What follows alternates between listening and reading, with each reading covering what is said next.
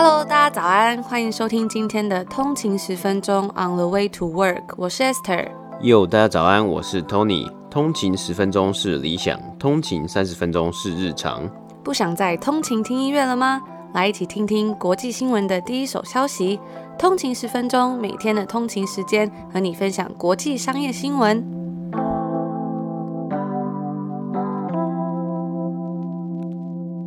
早安，今天是礼拜五了，一个礼拜又到了尾声，辛苦了一周，可以好好休息了。大家早安。那我们今天呢，也要来为大家带来几个有趣的新闻，开启这个星期五的早晨。没错，第一则新闻呢，我们要讲的是 Walmart。我们前几天其实也有 cover 过这个美国量饭店巨头的财报啊。他传闻呢，他要加入微软哦，两个两个公司要一起去干嘛？他们要一起去竞标，要一起去竞标 TikTok 在美国的营运部分。那我们等一下也会为大家做呃详细的报道。对，那第二则新闻呢，也是有看到听众朋友在 Apple Podcast 的评论上面有说想要听听看关于加拿大金融业，所以我们今天就要来为大家介绍加拿大的 Five Bank。就是五大银行，嗯、然后呢，因为最近也是呃加拿大银行的财报季，所以我们也会来跟大家分享两家银行的财报，就会分做上下集介绍。我们今天会介绍两家，那下礼拜也会再为大家做继续其他家银行的后续报道。今天要跟大家分享的两家，一家是 TD Bank，就是多伦多道明银行金融集团，以及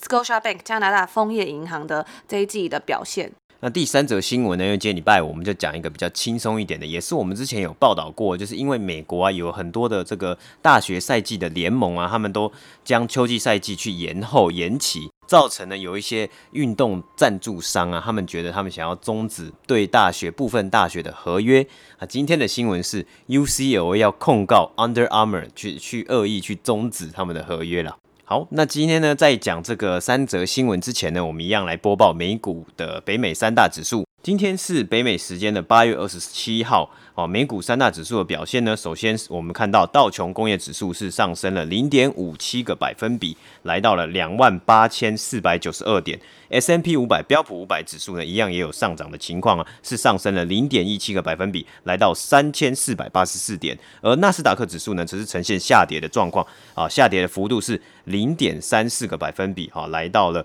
一万一千六百二十五点。那今天呢，股市的重头戏就是这个联准会主席 Jerome b o w l 这个鲍威尔在 Jackson Hole 会议上的演说，他此次的会议呢，其实很特别，就是采取的是视讯会议的这个状态。那重点呢是在联准会，它采取了一个新的策略，它将会对通膨 inflation rate 的看法呢持一个比较宽松的立场。那新的这个做法呢，它是要追求啊通膨通膨平均值落在两两个百分比 two percent 啊，也就是说呢，一段时间哦较高的通通膨率来去取。平均掉另一段时间比较低的一个通膨率，然后来维持一个平均值，就是在两 percent 左右的这个 inflation rate。那根据这一次的声明啊，所以就是也看得出来啊，联准会的这个低利率的这个政策应该还有还是。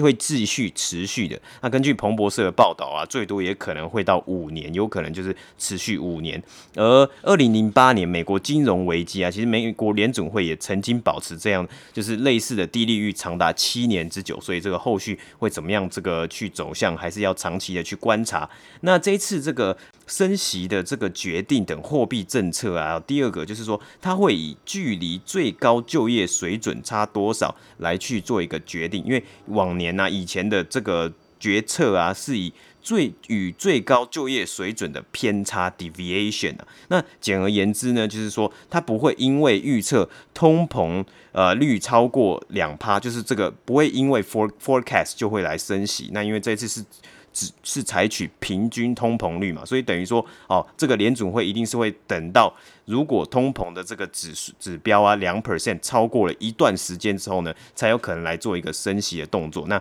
短时间内呢，可能是应该是不会再去做升息的动作的。我们在播报新闻之前，大家如果喜欢我们的内容，不要忘了可以 CLS comment like and share 哦，留下一个评评论，然后给我们一个五星的评价，然后分享给你的亲朋好友听。也可以到我们的 IG 账号 on the 一个底线 way to work 上面跟我们聊聊天，分享你的看法跟观点，嗯、我们都会看哦。那如果大家对我们的节目有兴趣，喜欢我们内容，想要支持我们的话，也欢迎公司或厂商来找我们的节目下广告。那我们就开始来谈谈我们今天的第一则新闻吧。OK，第一则新闻呢，我们要讲的是 Walmart 这个量饭店巨头嘛，他竟然想要跟微软一起去来参加 TikTok 的竞标。哎、欸，真的很多公司哎，每天都有新的公司出来刷竞标。我们一开始，我们先来了解一下哦，这个 TikTok 呢，其实是因为川普的施压，他就是强逼啊，他强逼抖音母公司字节跳动来出售 TikTok 在美国的营运部分嘛。那关于这个争夺战啊，或是这个收购战之中啊，其实现在最被看好的还是微软这间公司。那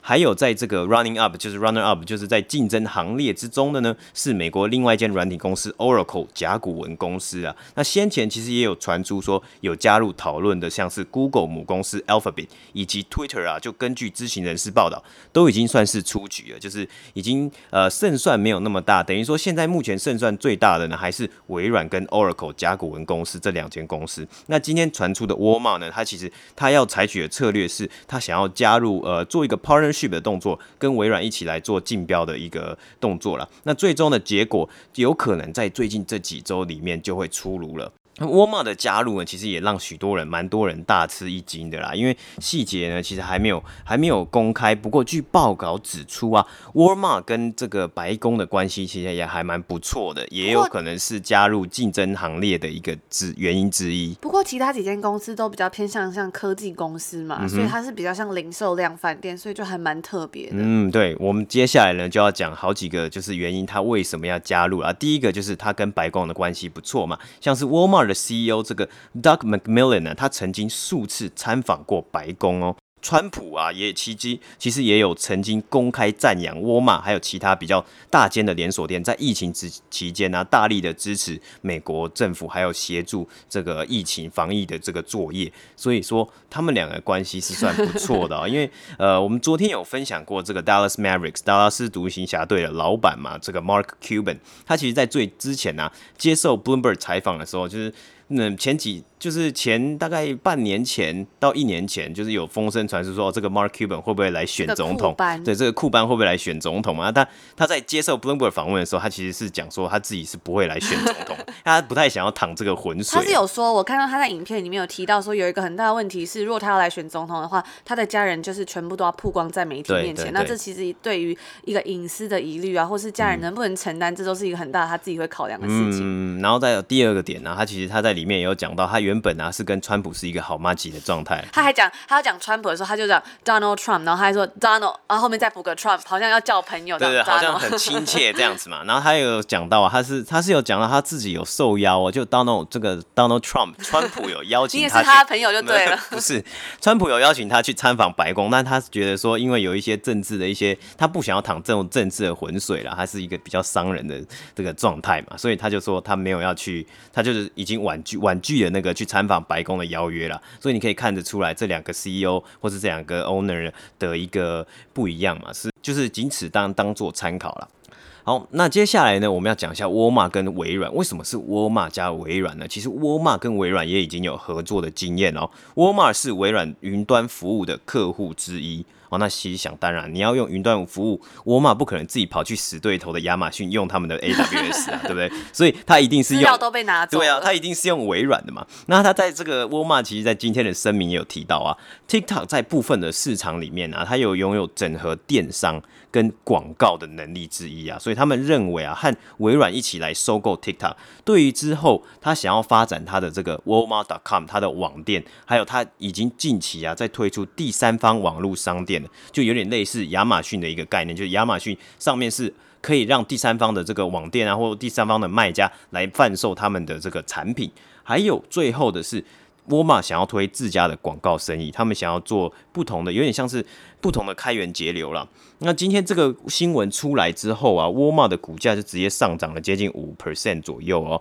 好，收盘的时候来到了一百三十六点六三块。那今年它的表现也不错，这这样的股价也是。是历史新高的啊。那在呃最近这几年呢，沃尔玛其实一直在电商这个领域来投资，因为他想要，他虽然说作为一个传统的量贩店的巨头嘛，可是他的最大的敌人呢，最大敌人其中之一还是亚马逊。那亚马逊就是电商巨头，所以他也是一直在去。资投资啊，他也收购了许多的网络电商，增加他们自己的能力啊，还有自己的 capacity。那这一次的合作提案，你就可以看到沃尔玛有多想要去寻找更多收入来源了，因为他们想要去这个透过啊，像是第三方卖家啊，或者甚至是呃，就是在他们网站上面可以建立建立一个数位广告的网络，就是数位呃，就是 digital revenue 啊，digital advertisement 的 network 这样子。其实我们在 EP 十一的时候也有讲过，因为在北美时间十八号，沃尔玛有发布它第二季财报。如果呢大家对这个沃尔玛的表现啊以及财报有兴趣的话，欢迎可以收听我们的 EP 十一，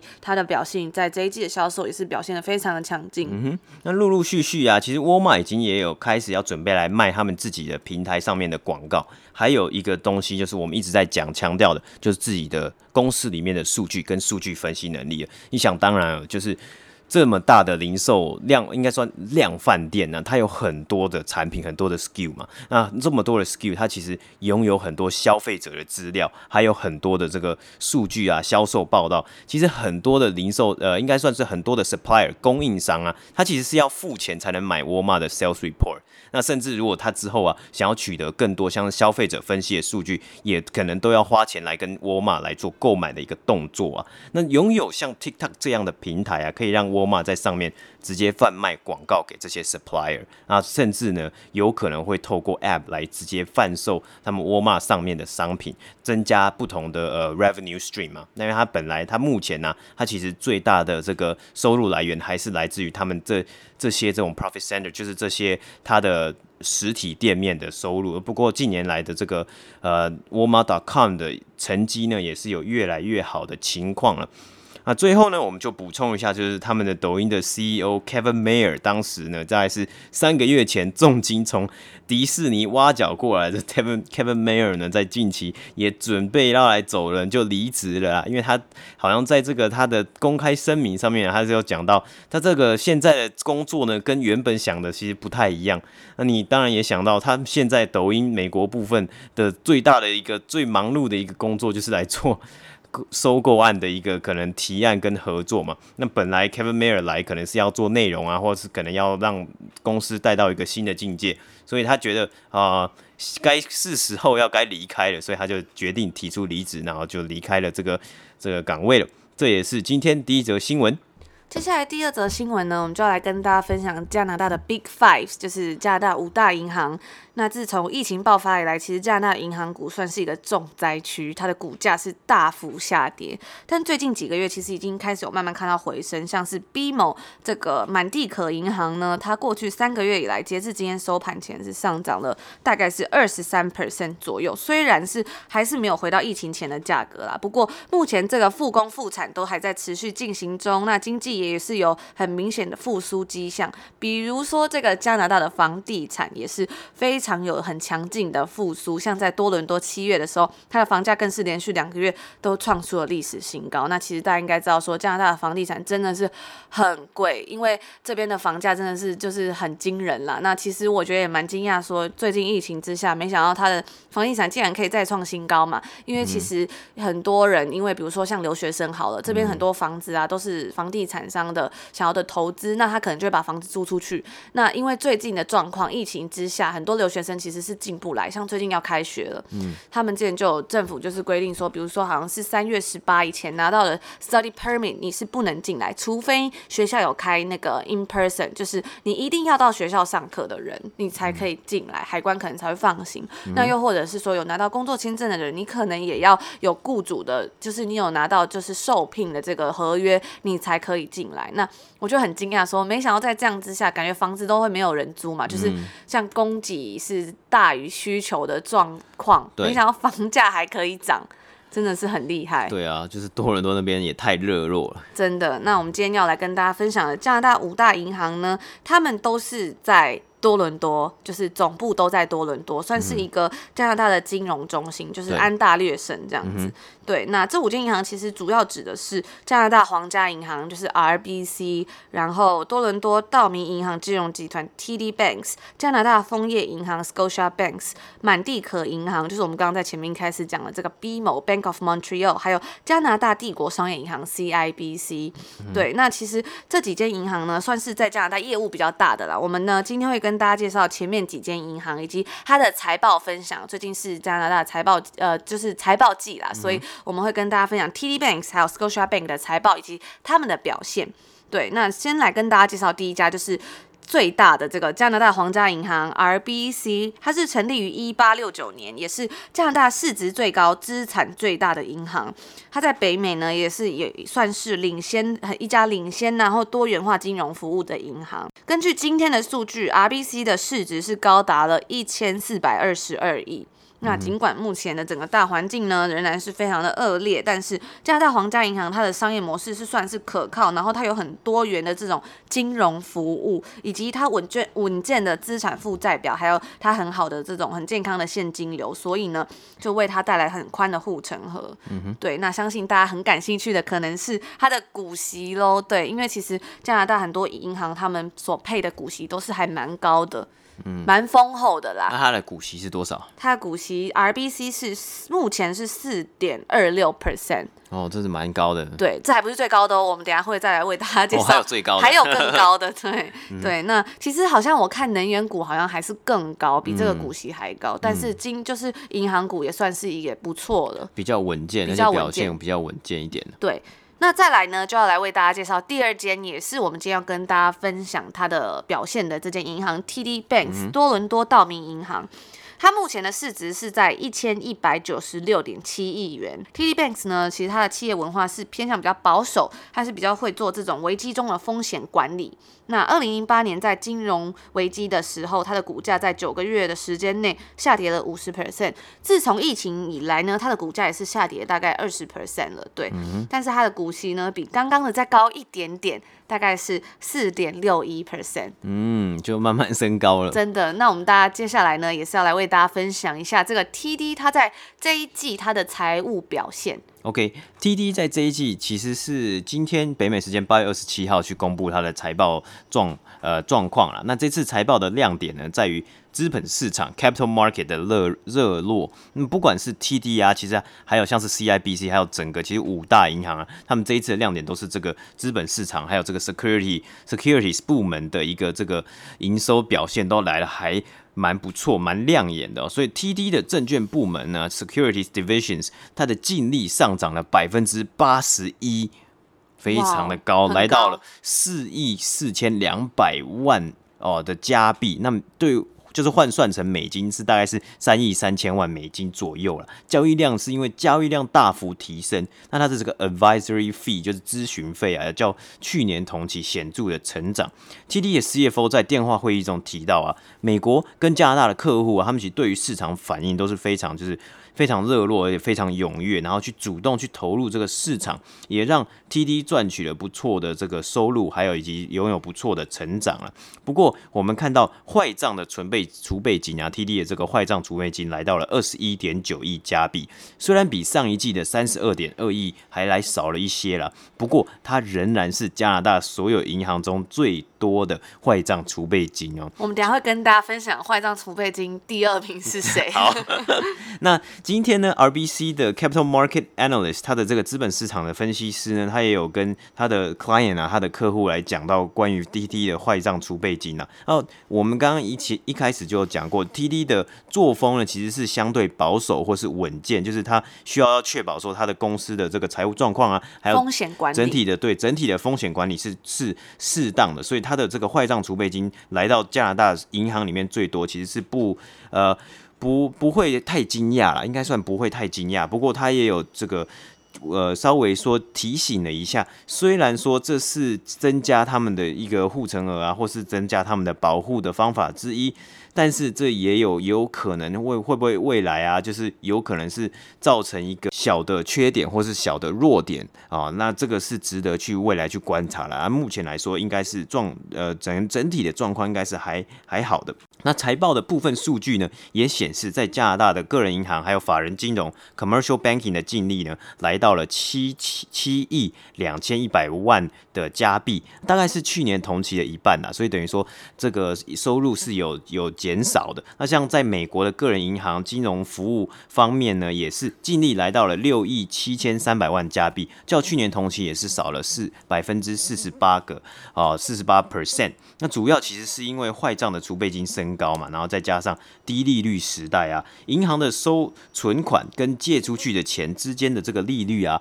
之间的这个 profit margin 或是我们说的 spread 变小了。导致银行的获利能力变差了啊！这个 overall margin 呢，这 TD 的 overall margin 在这一季里面是来到了一点七三个百分比啊。那跟上一季来比呢，是一点九一，也是有相对的比较逊色啦。还有甚至是去年啊，去年同期是一点九三个百分比，也都是非常呃表现是相对比较这个 spread 是比较不好一点的啦。那这个也是十八年来最低的这个 spread。哦，因为这个利，因为这个利率嘛，低利率的一个关系啦，主要是这个这个关系。那所以最后呢，TD 这一季的这个 net income 它的净利呢是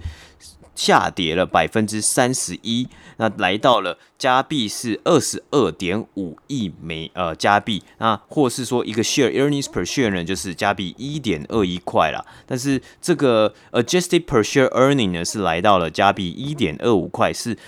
有击败分析师的预期是，分析的预期是一点二三块，那就是这个我们简短的播报了一下 TD 的财报状况。对，但是讲到 TD，我就想到有一个券商也叫做 TD Ameritrade。那他们两个是同一间公司吗？还是、哦、他们两个呢？其实不是同一间公司哦，他们两个是不同，就是两家 independent separate 的公司。但是它的网站上，这个德美利证券它有一个 TD 的这个商标。嗯、对，所以就是在这个二零零六年呢、啊，这个 Ameritrade 它去并购了 TD Waterhouse，所以从此之后呢，他们两家的名字啊，这间公司的名字就变成 TD Ameritrade 了。不过 TD 啊，TD Bank。现在仍然是德美利证券公司呃最大的股东之一哦。去年有一个新闻是说，这个美国的另外一家券商叫做 Charles Schwab，他要去。并购，他要来成，他已经就是成功并购了，要要来成功并购这个德美利券商嘛。在这个之后呢，其实 TD 可能还是会有呃部分的股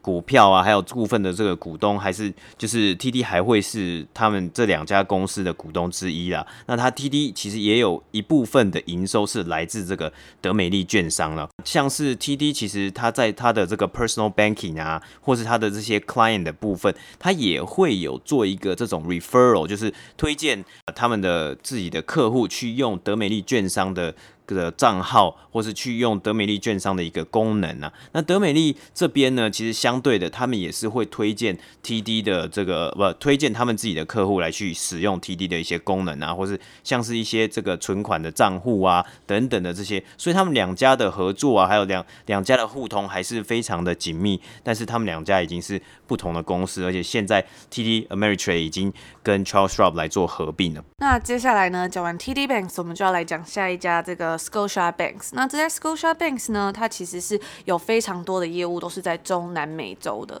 对，所以它整家银行的感觉呢，就会再来相对是比较活泼、比较热情一点。那它今年呢，因为由于经济前景是偏向比较负面，加拿大枫叶银行的股价相较正常水平是有所折价，它的股息呢就超越了我们刚刚讲的前面两家的四点多趴，它的这个股息率是接近了来到六点五 percent，六点五，这太高了吧？真的是蛮丰厚的吧？枫叶银行，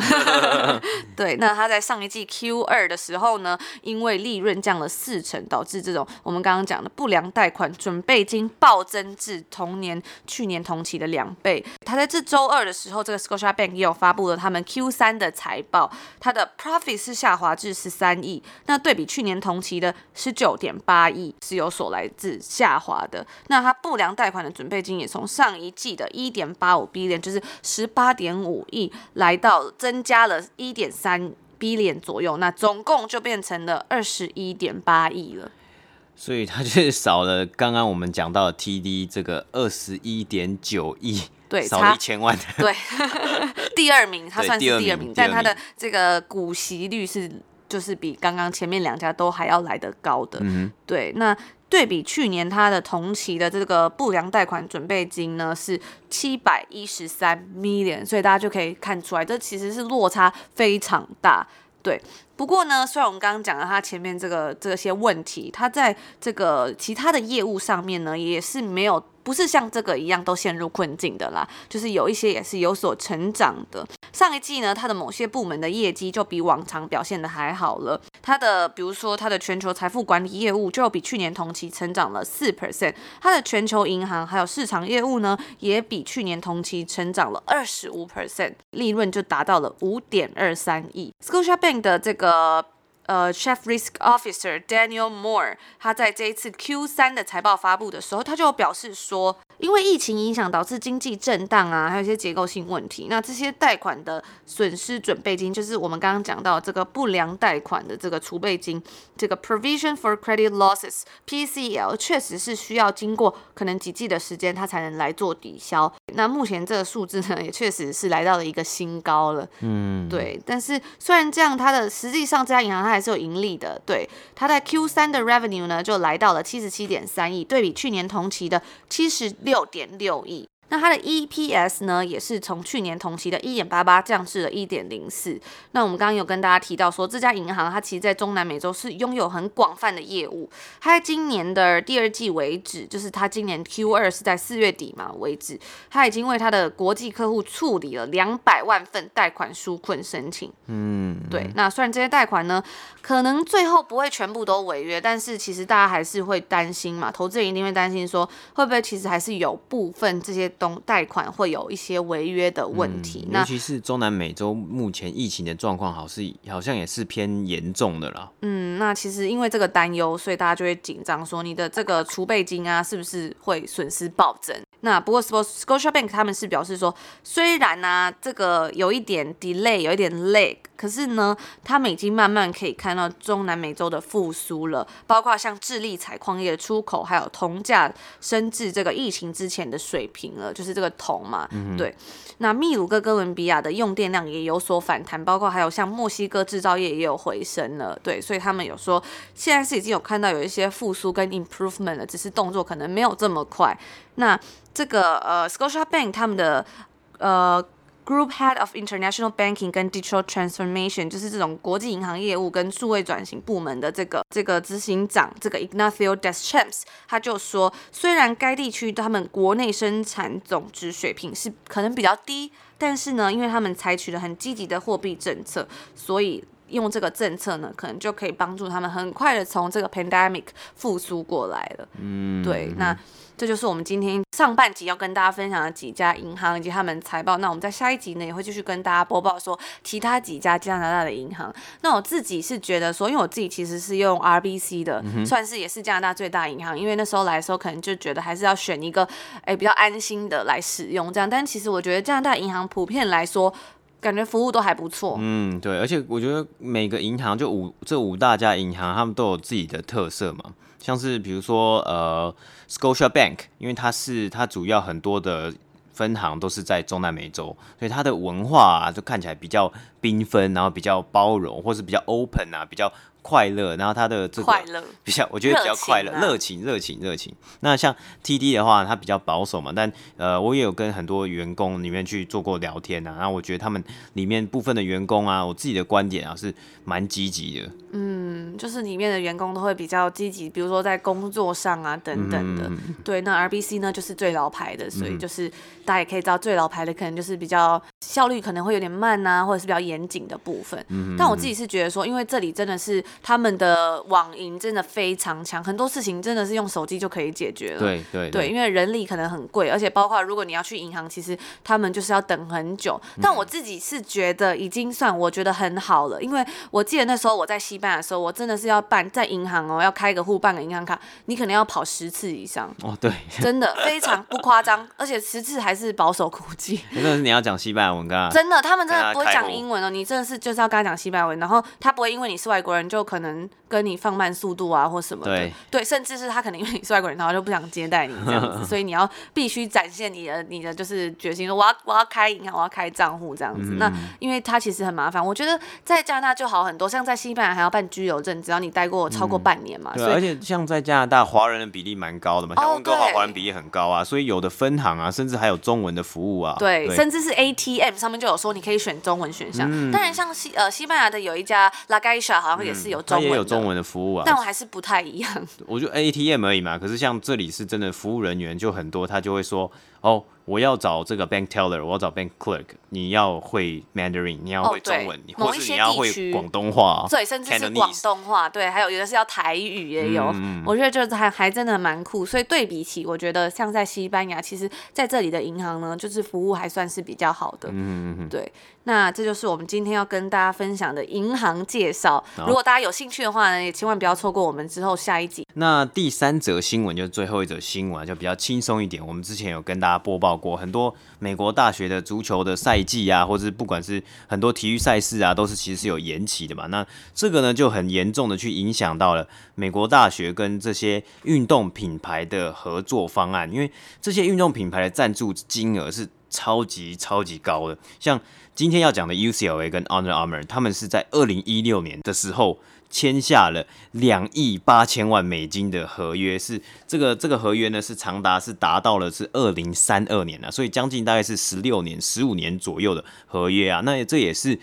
UCLA 这这也是就是运动史大学运动史上最大的一一个。赞助合约，那 UCLA 的最大的一笔收入也是这种大学，呃，应该算是运动品牌的赞助啦。那也是因为呢，Covid nineteen 啊，疫情的关系，Under Armour 就说了，哦，这都没有打比赛。我就不想要，我需要有要终止合约了。那他们一一定也有是在就是协商的过程中，也有协商说，我要怎么样来终止合约啊？是要停止呢，还是要就是呃停一年，然后继续，或是直接来终止，然后付一些违约金？但可能 UCLA 方面他可能不太不太爽嘛，他就是觉得说，哎、你签了都签了，然后你现在直接来给我反悔，那我的大学，我们大学怎么办？或是我们大学的这个球员怎么办呢、但其实我觉得美国大学都蛮有钱的啦，但。